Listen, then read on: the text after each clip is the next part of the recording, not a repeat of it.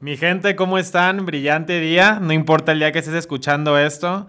Bienvenido a un episodio más de Estirando la Liga, el episodio 2, donde estoy muy emocionado de contarte tres cosas muy en específico. Número uno, cuáles son los frameworks que yo he utilizado para considerarme un founder exitoso. Número dos, la magia detrás de Yeti, esta marca de termos que ya tiene un tiempo en el mercado, pero que ahorita está de moda. Y número tres, una startup muy hot que tengo en la mira. Entonces comencemos. Hola mi gente, yo soy Roger Caloca y estás escuchando un episodio más de Estirando la Liga. Estirando la Liga. El único programa que te rompe las barreras mentales de negocios y emprendimiento con noticias, notas, entrevistas, historias y lo más relevante del mundo startupero. ¡Vamos con el ligazo! Ahí te va. Quiero explicarte y quiero comenzar eh, planteando que es un framework.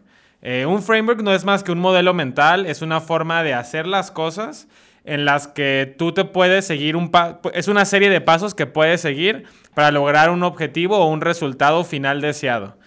Y platicando con amigos, no crean que todos los frameworks que les voy a contar son de mi autoría, muchos son eh, platicados de, de founders, amigos míos, otros son de personas a las que considero mis mentores, mentores presenciales con las que platico uno a uno, o mentores a distancia, que puede ser porque consumo el contenido de otra persona. El primero con el que quiero comenzar es un framework al que yo le llamo la caja de poder o el Power Box. Y lo único para lo que te sirve este framework es para ser más productivo y saber qué es lo primero que tienes que hacer durante el día. Ejemplo, yo sé que muchos de nosotros creemos que la famosa lista de pendientes es la mejor forma de ser productivo. Y que además de ello, no hay nada más satisfactorio que agarrar tu lista de pendientes, pasarle lápiz por encima y decir, ah, qué bien se siente, ya está mi lista toda tachada. Pero la realidad de las cosas, al menos como yo lo percibo, es que la lista de pendientes no causa más que abrumación y un poco de culpa. ¿Por qué? Pues porque cuando ves toda tu lista de pendientes, pues puedes ver que hay muchísimas cosas por hacer y sientes que tú solito te estás enterrando en una lista de cosas por hacer. Y la otra, si tú no trabajas en la lista de pendientes y cada vez que la abres, la ves o, como la tengas, ves que no has tachado cosas, pues hasta te puedes sentir un poquito culpable. Entonces, yo lo que he identificado que me funciona es algo que se le conoce como the one big thing la cosa más grande, la cosa más importante que debes de hacer durante tu día para que tú hayas ganado ese día y tu día sea exitoso. ¿Cómo lo defino? ¿Cómo definir este one big thing? Muy sencillo. Supongamos que todos partimos de esa lista de pendientes, porque es como a todos nos han enseñado. De esa lista de pendientes tú puedes crear una pequeña matriz. Esta matriz es el famoso Power Box o esta cajita que te va a decir qué es lo que tienes que hacer sí o sí. Y al final del día estos pequeños diagramas no mienten. Porque estoy seguro que en tu cabeza puedes creer que algo es importante. Pero cuando lo plasmas y lo ves, pues la gráfica no, va a mentir en qué es lo que, lo que te tienes que enfocar. Entonces, sé que para los que me están escuchando en podcast, pues no pueden ver la gráfica, pero imagínense una gráfica con el eje X y un eje Y. Muy sencillo, una gráfica de puntos que escala hacia la derecha, supongamos. En el eje que va hacia arriba, por hacerlo todavía un poco más gráfico, vamos a graficar el nivel de impacto. Es decir, entre más alto sube ese eje, el eje es mucho más impacto y entre más bajo esté o más se acerque al punto cero que todos ubicamos en las gráficas, significa menor impacto. Y si partimos de ese mismo punto cero hacia la derecha, vamos a definir o graficar ahí abajo el nivel de urgencia. Entonces, si están viendo la gráfica o se la imaginan, pues imagínense que en los extremos tenemos lo que más impacto genera y lo que más urgente es. Y en el centro, en el punto cero, tenemos lo que menos impacto genera y lo que menos urgente es. Lo único que ustedes van a hacer es empezar a graficar esas tareas y van a encontrar cuál es la más importante. Este es el hack que no tiene fallas para que hagas lo más relevante ese día y sientas que lo hayas ganado. Muchas veces a mí me preguntan, oye Roger, te veo activo en redes, veo que estás platicando con personas, haces ejercicio a deshoras, ¿a qué horas trabajas? Y, la y la, eh, mi hack o el secreto es que sí trabajo, pero me he enfocado más en no, no ser como, en no estar tan ocupado, no confundir estar ocupado con ser productivo. Y la forma en la que lo he logrado es, hago un one big thing cada día. Y si ya lo cumplí, me pude haber tardado 15 minutos o 3 horas. Pero la cosa más relevante, si ya la saqué, ya la hice. Y ojo con lo que dije. Yo me mido en cuanto a impacto, no a dificultad. No priorizo hacer las cosas más difíciles, priorizo hacer las cosas que tienen más impacto. Entonces, ese es el hack o el modelo mental número uno que les voy a dejar, la cajita de poder para que definan su One Big Thing y todos los días sean los días más productivos que ustedes puedan tener. El segundo modelo mental que les quiero platicar aplica mucho cuando quieres arrancar un nuevo proyecto. Cuando quieres arrancar un nuevo proyecto y quieres hacer como este kickoff, este inicio de proyecto, muchas veces creemos que hay que documentarlo todo, que hay que hacer modelos de negocio, que hay que hacer proyecciones financieras, miles de cosas. Yo creo que es una pequeña lista o un pequeño documento que consta solo cuatro cosas, ya le hiciste y tienes todo para arrancar o hacer ese kickoff de manera correcta. ¿Cuáles son estas cuatro cosas? Número uno, tienes que definir para ti qué es ganar. ¿Cómo vas a ganar con ese kickoff? Número dos, tienes que definir cuáles son los... la palabra en inglés es anti-goals. E, esto quiere decir, todos tenemos objetivos, pero son los anti-objetivos. Ahorita voy a explicarlo un poquito más a detalle. El número tres es, ¿qué voy a necesitar para llegar a eso? Y número cuatro, una hora de momentum. Empezando con el punto número uno, definir qué es ganar. Tienes que tener claro, como todo mundo lo hemos escuchado, objetivos SMART, objetivos claros y específicos. ¿Qué es SMART? Por su acrónimo en inglés es S de específico, M de medible, A de accurate o de que es, de que es algo como bien definido, R de realista y T de que, es, de que tiene un tiempo definido. Es decir, si tú dices, quiero bajar 5 kilos el próximo año, ese no es un objetivo SMART, porque está muy ambiguo. Pero si lo haces con, esta metodología, pues vas a decir, quiero bajar 5 kilos en los próximos 3 meses eh, gracias a una dieta eh, con tantas, tantas calorías, supongamos. Pues ya es más específico, ya es realista y no es algo tan ambiguo. Entonces, lo número uno es tener ese objetivo SMART. Pero más allá de ello es preguntarnos si yo puedo fallar con ese objetivo SMART. O sea, la pregunta aquí a hacernos es, ¿can I fail it? ¿Lo puedo, o sea, la puedo cagar? Si, si, el objetivo SMART que te pusiste no la puedes cagar, no es un objetivo bien hecho. Tiene que ser algo que tú sepas que si no se hace, la cagaste. ¿Y por qué? Porque hay dos formas en las que los puedes definir. Mucha gente dice, por ejemplo, Elon Musk dice, prefiero equivocarme siendo optimista que acertar siendo pesimista hay gente que dice, no, yo siempre le tiro a la luna, porque si me va mal, al menos voy a aterrizar en las estrellas. Bueno, yo creo que esas son mamadas, pero le voy a escalarle, a tirarle a la luna y a ver si llegas. Y ese es como un objetivo de a huevo, qué chingón, le pegamos a donde decíamos que íbamos a ir. O puedes tener objetivos como más aceptables, objetivos mínimos aceptables con los que al menos tienes que sacar eso, porque si no lo sacaste, entonces eh, estás en la quiebra, estás en el hoyo. Entonces, yo te diría, en este punto número uno, define qué es ganar, define este objetivo SMART, puede ser cualquiera de los dos, tírale a la luna o un mínimo aceptable, pero que ambos sepas que la puedes cagar. Si no la puedes cagar, no es un buen objetivo SMART. Paso número dos, estos anti-goals, estos anti-objetivos. Es muy sencillo.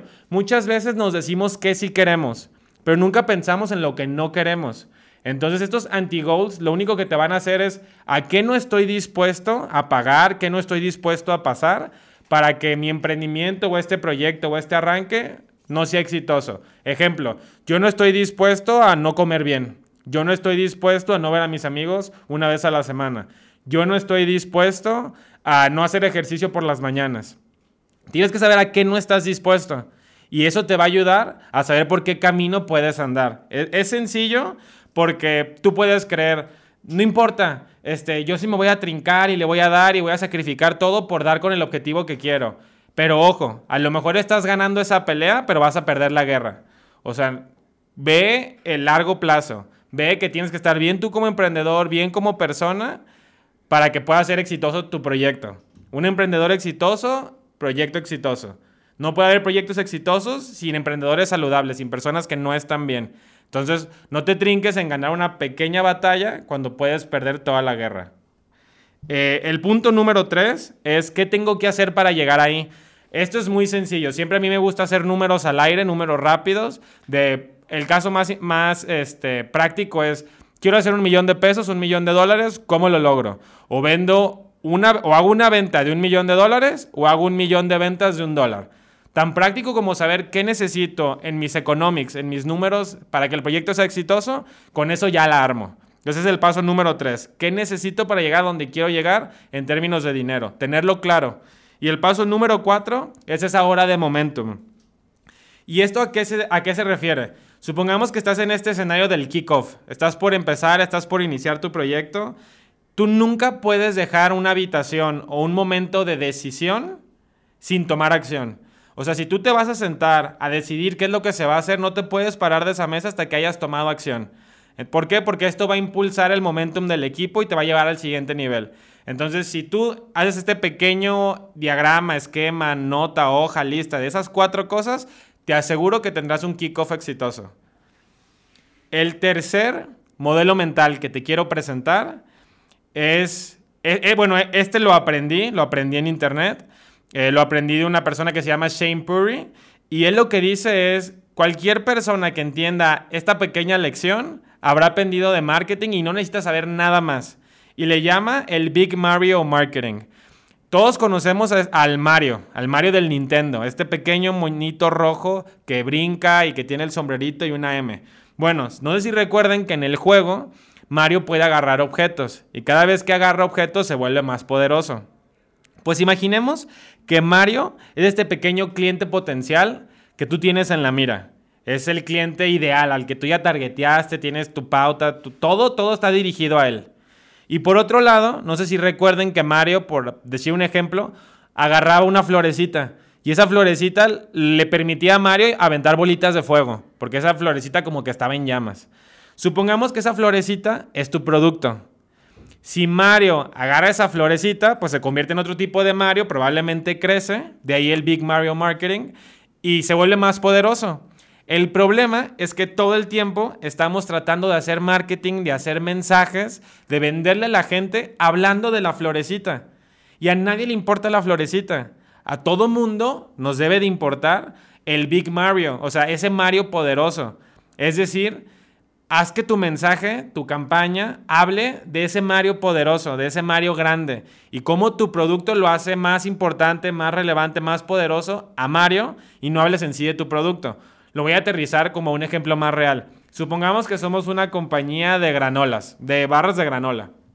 Y probablemente podrías hablar de los ingredientes, del empaque biodegradable, lo que tú quieras. Pero a nadie le importa eso. A mí no me importa si tiene 100 o 20 granos la barra. Si tú me dices que la barrita me va a ahorrar 20 minutos todas las mañanas porque voy a desayunar rápido y aparte que puedo bajar 3 kilos en dos meses porque es saludable, voy a dejar de desayunar a mis horas o desayunar mal, entonces me estás vendiendo ese Big Mario. Si tu mensaje de marketing me dices, gánale al día siempre 20 minutos extra, ¿qué harías con ellos? Ah, gracias a, la, a esta barrita, mantente saludable y ten esta versión de ti futura que yo te puedo ofrecer. Si nosotros ponemos este mensaje de marketing así plasmado como el Big Mario, hemos aprendido todo lo que tenemos que aprender de marketing. Entonces, ese es el modelo mental número 3 para que seas un founder exitoso. El modelo número 4. Este modelo es un modelo que le saqué a Tony Robbins. Estoy seguro que muchos habremos escuchado de Tony Robbins, esta persona que motiva e inspira a millones de, de personas en todo el mundo. Él dice que él diseñó un playbook, este pequeño manual o instructivo, para desatorarse cuando siente que cayó en un bache. En inglés le llaman plateau, que es como ese pequeño momento en el que estás atorado y no sabes para dónde darle y ya estás topado. Y él dice, bueno, hay tres formas en las que tú puedes presentarte o manejarte ante un plateau o ante un bache, vamos a ponerle así. Eh, el primero es, él le llama The Dabbler Dabbler significa como el güey que le saca la vuelta a todo, como el que se rinde fácil, el que no quiere afrontar la consecuencia o, el obstáculo que tiene enfrente. Le vamos a nosotros a ponerle el que no aguanta, el güey, el, el que se caga fácil. Entonces, la primera forma es cagarte. O sea, en cuanto te veas con ese pequeño obstáculo, pues te detienes, te rindes y te quedas de brazos cruzados, como muchos de la mayoría de los mexicanos y de los emprendedores. Esa es la realidad. La forma número dos de enfrentar este bache es esa persona que se estresa, pero que saca adelante el pedo. Estoy seguro que si nos remontamos a nuestras épocas de los estudios en la universidad, cuando te enfrentabas contra este bache, Probablemente te trincabas, te desvelabas, te tomabas un café en la noche y sacabas ese proyecto adelante. O te hiperestudiabas ese examen para que al día siguiente te fuera más o menos bien. Pero sacabas adelante el pedo. ¿Esto qué quiere decir? Hay una segunda forma de sí sacar adelante el pedo, pero te estresas. La tercera forma de hacerlo es desde el punto de vista de un máster, de este experto que sabe y conoce a los baches y que incluso que cuando se topa con un bache lo saluda como si fuera un viejo amigo y le dice, hola señor bache, ¿cómo estás? Tenía mucho que no te veía. Porque esa persona sabe que los baches van a estar ahí constantemente, siempre va a haber un obstáculo. Y como lo sabe, no se preocupa por él, al contrario, los disfruta porque tiene como cierta perspectiva acerca del bache. Eh, cuando eres un máster, pues lo que ya sabes que va a suceder, pues no te puedes agüitar por ello. Es como si yo me pusiera triste cada vez que veo el atardecer. Yo ya sé que cada 24 horas hay un atardecer. Si ya lo estoy esperando, pues me puedo preparar para él. Entonces, la forma en la que puedes ser un máster, porque dices, bueno, está chingón cómo los másters lo manejan, cómo me convierto en uno, eh, es tener el mindset correcto, el mindset de un máster. Y hay una pequeña forma en la que se puede hacer es una, son tres pasos. El primer paso es relájate. O sea, afronta las cosas de la manera o en tu estado más positivo que puedas, porque si estás abrumado, pues no vas a poder con todo. Entonces, primero, relájate, lo que tiene solución, tiene solución, y lo que no, pues para qué te preocupas. Número dos, ponte en el, en el estado mental, en el state of mind correcto. Y para ello, hay tres M's que te pueden ayudar para ello. Número uno, música. Ponte música. Ponte música alegre, música de reggaetón, música de rock, lo que a ti te prenda. Yo recuerdo mucho que cuando estaba en la universidad y estaba estudiando matemáticas, muchos pensarán que la música que yo elegí era música clásica, piano, lo que sea. No, yo me ponía reggaetón. Cuando me ponía reggaetón me ponía contento y parecía que entendía mejor las matemáticas que tanto trabajo me costaban. Número dos, movimiento, la segunda M. Cuando te pones en movimiento, pues tu estado de ánimo cambia. Simplemente te agitas más, te fluye más el oxígeno, la sangre, no lo sé, pero simplemente te pones pilas, estás activo. Y cuando estás activo, pues estás más creativo y afrontas mejor el reto que tienes para que seas un máster. Y número tres, el propósito, meaning, la tercera M. Y esto es que esto a lo que tú te estás enfrentando, ¿qué propósito le vas a dar? Y esto le llaman un reframe, que es como encontrar un nuevo punto de vista en el cual yo estoy parado para encontrarle un propósito o un significado más poderoso. Supongamos que yo puedo ver un problema y puedo ver la parte negativa, pero si yo hago un reframe, que significa como un nuevo encuadre, y me paro desde otro lado, puedo creer que esta es una oportunidad para aprender, o que, ay, no mames, seguramente de aquí va a salir una buena historia para contar, o, algo. Pero si ya lo veo desde este nuevo punto de vista, tengo las tres hacks como para ponerme en ese estado correcto de, de mindset como de un máster. Y lo último es la paciencia. O sea, tienes que ser paciente. Un máster es paciente. Pero ojo, no confundamos paciencia con inactividad o paciencia con quedarse quieto. Hay una frase que dice, sé impaciente con tu acción, pero sé paciente con tus resultados. Ojo, la voy a volver a repetir porque es como un trabalenguas. Sé impaciente con la acción, o sea, siempre quiere, o sea, siempre hay que estar queriendo estar en acción, siempre hay que querer hacer más, pero Seamos pacientes con los resultados, no queramos todo de la noche a la mañana. Hay, muchas veces dicen que hay éxitos que caen de la noche a la mañana que tomaron siete años en suceder. Entonces hay que ser pacientes con los resultados. El quinto modelo mental es un modelo muy sencillo. Eh, podríamos hacer un podcast, un episodio solo de esto, pero es crea una audiencia primero. ¿Por qué? Porque siempre es mucho más sencillo tener opciones y decidir que estar forzado a una cosa. Y cuando creas opciones, bueno, cuando creas una audiencia, te prestas a tener opciones. ¿Por qué? Porque cuando tú creas una audiencia, probablemente, y lo más seguro es que lo hagas basado en un nicho. Si te vuelves un líder de opinión o, tienes esta voz que controla ese nicho, pues tienes la opción de decidir qué les vendo. Prefiero venderles a largo plazo porque hago un grupo de Facebook donde veo lo que todo el mundo comenta y luego tiro como pequeñas carnadas a ver cómo interactúa la persona o cómo responde y eventualmente le vendo algo. O como un tipo Lord Multitask o Lady Multitask o las nenis o todo ello. O Trato de monetizar mi comunidad o mi audiencia de manera inmediata con un infoproducto o con un, o con un newsletter, mentorías, o qué. Un quinto modelo mental que a todo founder nunca le va a estar de más es creen una audiencia primero. Crear una audiencia ya es otro pedo. Lo podemos platicar después, pero quédense con el concepto de que las audiencias son importantes. El modelo número 5. Y esto es algo, esto a mí me voló la cabeza cuando me lo platicaron, me lo platicaron en una conferencia en la que estuve y decían, todas las noticias son buenas noticias. ¿Qué significa esto? All news are good news. Muchas veces sabemos que las malas noticias nos ponen de malas, que las malas noticias nos bajan el ánimo, nos reprimen y andamos todos cagados. Y cuando después sabemos dónde puede haber una mala noticia, le sacamos la vuelta. Entonces nos volvemos como emprendedores, como ciegos, como piratas, con un parche. Porque no queremos ver, pero tenemos que ver. Entonces, cuando tú tomas este mindset, ojo, todo es casi perspectiva, todo está en ti. Si tú tomas este mindset de que todas las noticias son buenas noticias y te pone una noticia mala, pues al contrario, qué bueno porque ya me enteré, a lo mejor supongamos que quieres vender un producto y le está yendo mal al producto y te dan la noticia de que, oye, no hemos tenido ventas. Pues es una buena noticia porque ya sabemos que ese modelo de negocios o ese intento de ventas o esa pauta no está funcionando, hagamos algo diferente. Entonces, no le saquemos la vuelta, no queramos volvernos emprendedores ciegos. Todas las noticias son buenas noticias. El siguiente modelo, el modelo número 7, es el modelo que este es un poquito más conocido y le dicen trabaja como un león, no como una vaca. Eh, este se lo, se lo, se lo aprendí o, o, lo leí en un tweet de Naval, pero también alguna vez lo vi en un reel de Oso Traba. Nada más Oso Traba creo que decía, eh, sé un león o un ratón. El concepto es muy sencillo. Muchas veces nos enseñan a trabajar como vacas. Esa es la realidad. ¿Qué hace una vaca? Está todo el día parada en su pastizal, en el campito, eh, está comiendo lentamente el pastito y se espera que el día pase. Y ya, no hace más, no hace más esfuerzo y así andamos por la vida.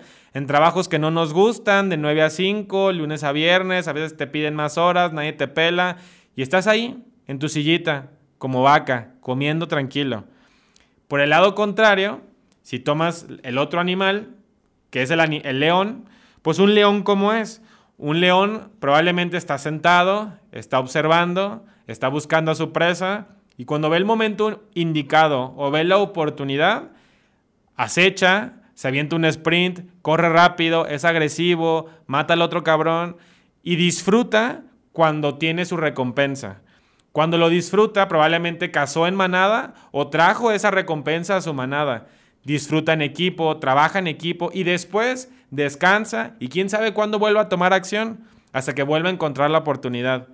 Tengamos en cuenta que los emprendedores exitosos, que la gente que realmente la está rompiendo, viven como leones. No andan en chinga 24/7, no. Es gente que descansa, es gente que tiene la cabeza libre, es gente que está analizando oportunidades y cuando las ve se va con todo. Entonces busquemos esa mentalidad de león. No tanto, no seamos tan vacas como nos han enseñado. Que yo te admito, yo he sido vaca un par de veces en mi vida, pero me gusta más cuando juego a ser león. El octavo modelo, eh, este es un modelo muy, es muy padre en cuanto a temas comerciales, es muy similar al tema del marketing. Eh, este modelo dice, nosotros no vendemos sillas de montar. Así le dicen, es un modelo gringo. Este modelo lo inventó el CEO de Slack, una plataforma que sirve para trabajar dentro de las empresas, para que no haya tantos mails, correos y que la información esté más organizada. Y lo, que, y lo que el CEO de Slack le dijo a su equipo el día de lanzamiento, para que sepan, Slack, bueno, la última vez que chequé, valía como 18 billones de dólares con B, 18 miles de millones de dólares. Eh, antes de arrancar, les dijo, nosotros no vendemos sillas de montar. Y la gente le preguntó, pues ¿a qué te refieres con eso? Y vuelve a ser el tema del marketing. Cuando hablas de tu producto, es muy aburrido hablar de la silla de montar. La silla de montar, pues, ¿qué tanto me puedes decir sobre ella? Y si le hablo a un nicho o un segmento que ya existe, pues probablemente la silla de montar la van a empezar a comparar. Pero si yo hablo más bien de la experiencia que genera la silla de montar y todos mis anuncios, mis comerciales, mis mensajes de venta están diseñados para decirte, Vive la experiencia de las montañas, siente el aire en tu cara, ve los pastizales a lo lejos y siéntete como spirit, pues es diferente. Ah, bueno, ¿cómo logro ese modelo que me estás vendiendo, esa experiencia que estoy visualizando? Ah, bueno, pues súbete un caballo. Necesitas una silla de montar, yo la tengo. Entonces, eso es lo que hizo Slack. Slack le dijo a su gente, nosotros no vamos a vender una herramienta de chat. Eso a nadie le prende, eso no es sexy. Nosotros vamos a vender la experiencia de trabajar en una oficina chida donde la comunicación fluye muy, muy padre y hay herramientas divertidas o entretenidas para que el día a día sea lo más óptimo. Eh, de hecho, eh, este, e, este modelo eh, es interesante porque aunque pareciera que es muy similar al otro, simplemente te dice, pues enfócate en el mensaje que ofertas, vende la experiencia y no en el producto que tienes. El número 9 y el último modelo mental es un modelo mental que se lo aprendí a, unos, a unas personas que se llaman The Hustle. Es, una compañía que es como un newsletter de negocios y ellos lo que dicen es, cuando quieras tú vender algo, cuando quieras tú prospectar en frío, pero lo hagas por correo, hay un hack que te va a servir sí o sí para que tengas una venta exitosa y probablemente te abran las puertas. ¿Cuál es el hack? Cuando tú quieras mandar un mail, supongamos que yo soy Rogelio y le voy a mandar un mail a Mario. Y a Mario le voy a decir, hola Mario, ¿cómo estás? Este, me pongo en contacto contigo porque mi jefe Juan, quien está en copia y puedes ver su mail abajo, me comentó que, para, que tal vez para ti podía ser interesante que formaras parte de nuestro producto o que te ofreciera tal producto porque eres tal empresa, tienes tal facturación y creemos que puedes ser, serte de mucho valor que estés aquí con nosotros. ¿Qué significa esto? ¿Por qué es tan poderosa esta forma? Porque cuando la persona lea ese correo, va a sentir que es un correo auténtico, que es un correo diferente, que la forma en la que estás abriendo la puerta o tocando estás mostrándote vulnerable porque estás como copiando o poniendo en copia o haciéndole forward del mail de tu jefe en la conversación que estás abriendo con este cliente potencial. Entonces imagínate este mail donde tú te presentas y le dices a la persona, mira, puedes ver abajo cómo mi jefe me pidió que hablara contigo. Esto también te va a ayudar a ti a que sientas que la comunicación no es como tan llamada en frío y que es más bien una orden que te está dando tu jefe. Entonces, como que todo hace que se sienta más orgánico, más especial. El jefe de ventas o el CEO te investigó, pensó en ti y, te, y le dijo a su personal que te contactara porque tal vez en ti podía haber muchísimo valor. Pero, obviamente, está mal que lo diga, pero lo de abajo está actuado. O sea, lo de abajo simplemente es un template, es una plantilla donde llenas la información básica con información que puedes googlear de tu cliente y haces una comunicación entre un jefe, un CEO o un especialista en ventas que te da a ti la instrucción de que contactes a este tercero. Cuando ese tercero lea el correo, pues se va a sentir especial y va a sentir que la comunicación es mucho más orgánica. Esta es una buena forma de tocar puertas, de vender por correo y de acercarte a personas que realmente, pues estaría a lo mejor la barrera de entrada mucho más fría o más difícil para tener un contacto más genuino con ellos. Y con ello, terminamos los nueve modelos mentales que yo creo que un founder exitoso debe de tener. Y aquí viene una frase con la que quiero cerrar esta, esta pequeña eh, pues, cápsula de Pablo Picasso. Pablo Picasso dice que los buenos artistas copian, pero que los grandes artistas roban. Ojo con esto. Copiar es hacer lo mismo que está haciendo alguien más. Lo mismito. Robar es que tú tomes uno de los modelos mentales que te acabo de platicar y lo adaptes a tu vida. Es que tú agarres algo de lo que dije ahorita y lo adaptes con lo que ya tienes. No te estoy diciendo que me copies la receta. Pero si tú quieres hacer un smoothie similar al mío o diferente, pero viste que le eché plátano y quieres usar tú también el plátano, se vale. Entonces, róbense estos modelos mentales, aplíquenlos. Porque los buenos artistas, los buenos emprendedores no copian, roban.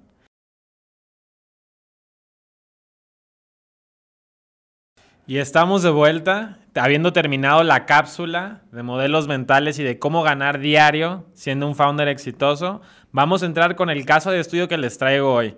Y es el caso de Yeti, esta empresa que se ha vuelto un poco famosa a partir de la pandemia, como tanta gente estuvo en casa o la gente para salir de su casa quería estar en, el outdoors, pues es como la marca emblema de termos, de vasos, de hieleras, que se puso de moda de alguna u otra forma. Y quiero platicar de Yeti porque que es este termo que ahorita estoy sosteniendo en mi mano, que es un termo común y corriente, es un termo igual que cualquier otro. Pero el éxito detrás de Yeti es lo que quiero que ustedes aprendan, que se llama, o la fórmula que yo encontré, y esta sí, sí creo que valdría mucho la pena que la entiendan, la comprendan, la digieran, es por 2 por 4. Así la vamos a bautizar, por 2 por 4. ¿Qué es Yeti? Y voy a explicar la fórmula. Pues Yeti es un vaso, es un vaso que sin lugar a duda cualquiera que lo haya usado alguna vez, sí puede decir que es mejor que cualquier vaso normal, que cualquier termo.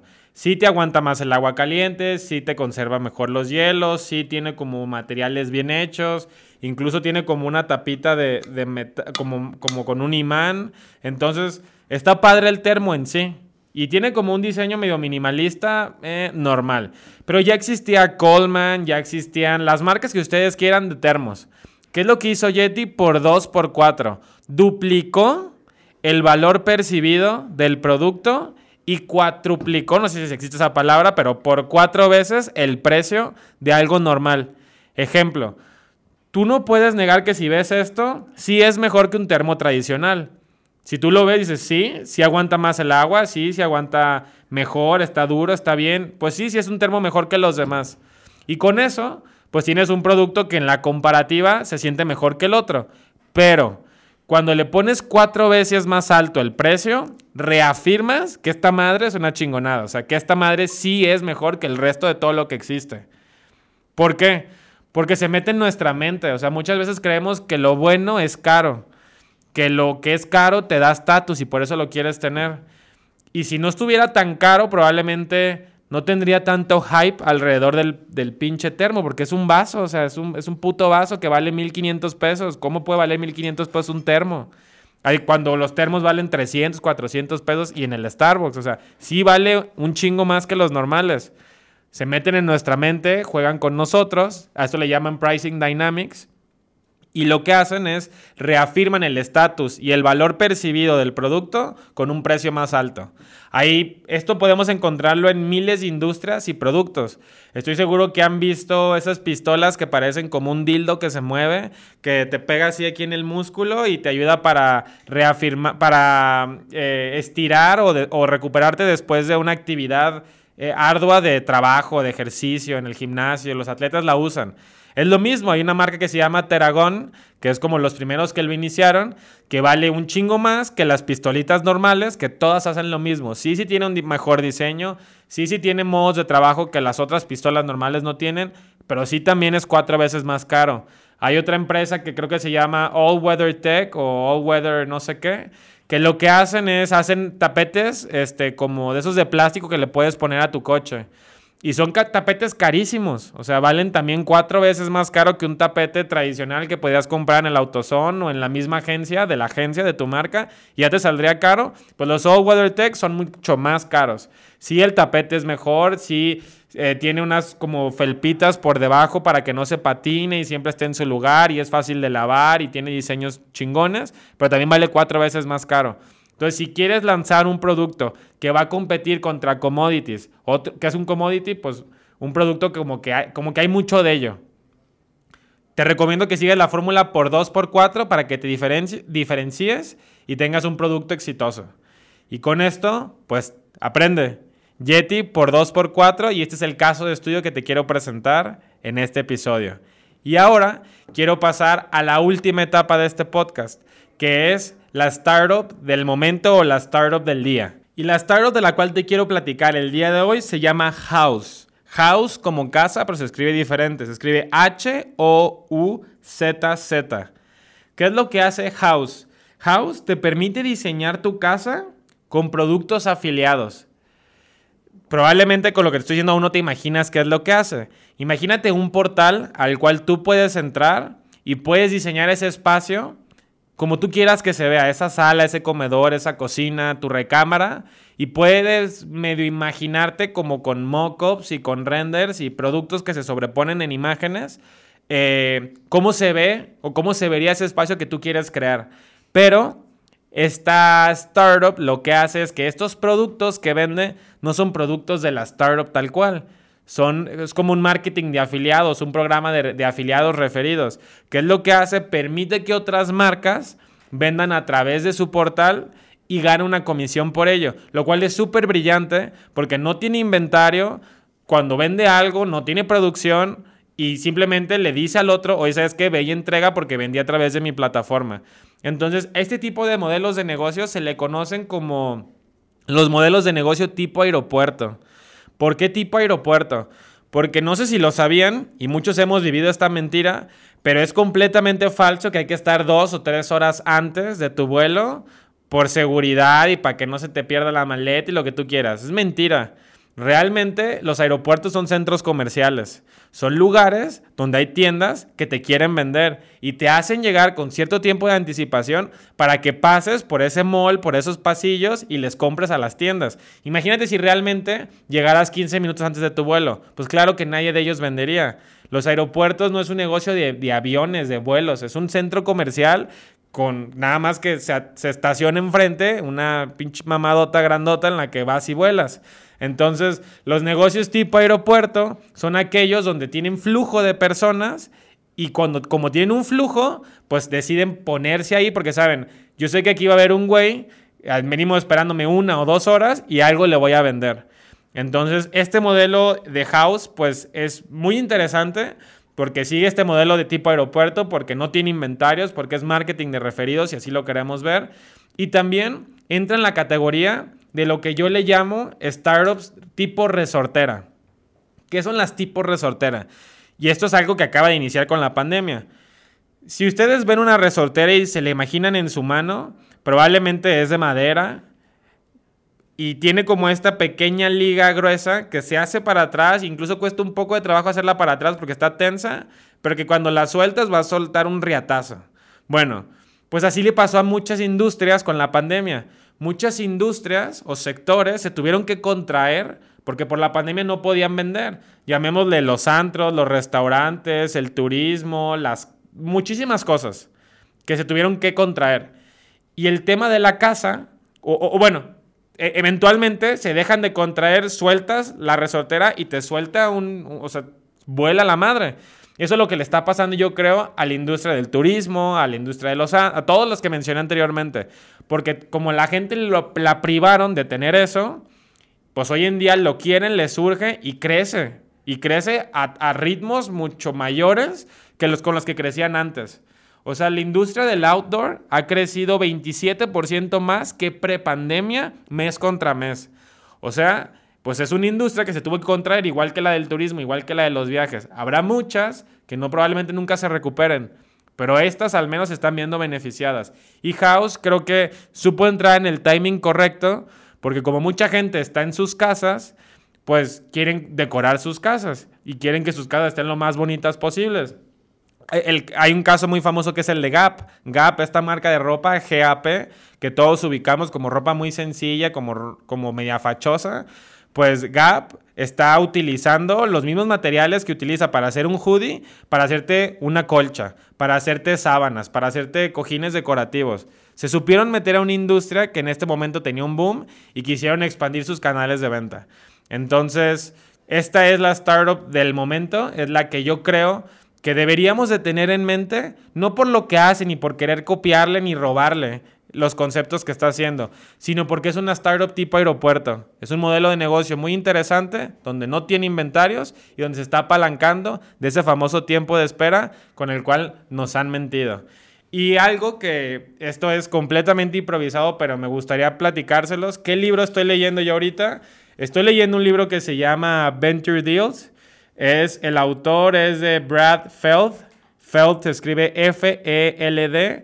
Y Venture Deals es un libro enfocado a enseñarle al emprendedor, al abogado, al contador, a cualquiera que esté interesado en alguna vez estar involucrado en el ecosistema de bajar ronda, a que se conozca lo básico de ese proceso clave en la vida de cualquier emprendedor. Si te pudiera decir una pepita de oro del libro, de lo que llevo leído hasta este momento, es cuando baja ronda no hay le intento. Eh, ando medio bajando ronda. No, no. O, andas bajando o no andas bajando. Porque si tú le dices a un inversionista que medio estás bajando ronda, claro que nunca te van a tomar por, o sea, no te van a tomar como algo seguro. Y yo he escuchado a muchos amigos míos, founders, que dicen, ah, estamos tratando de bajar ronda. No, no, trates, hazlo, porque si tratas me estás diciendo que no estás teniendo éxito, que te sientes inseguro y que no sabes si va a pegar o no. Y la otra que es muy importante es cuando bajes ronda, tienes que decir, estoy bajando 5 millones de dólares. No dices, ah, estoy bajando entre 5 y 7, porque otra vez estás mostrando indecisión ante el inversionista.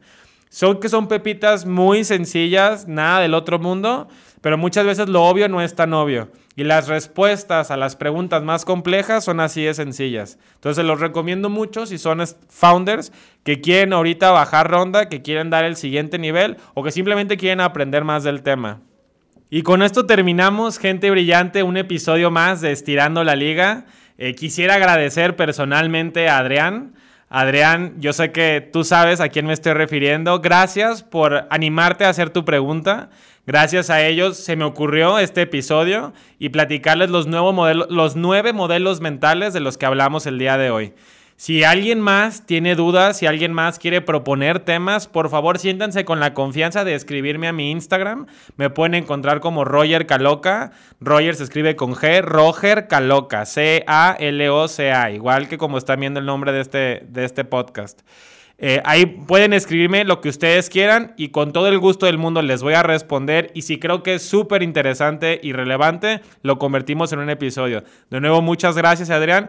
Y quisiera darle gracias también al equipo de Sinertegia que nos apoyaron a grabar este y todos mis podcasts. Eh, se los recomiendo muchísimo si están en Guadalajara y quieren grabar contenido o están en el tema de las marcas personales.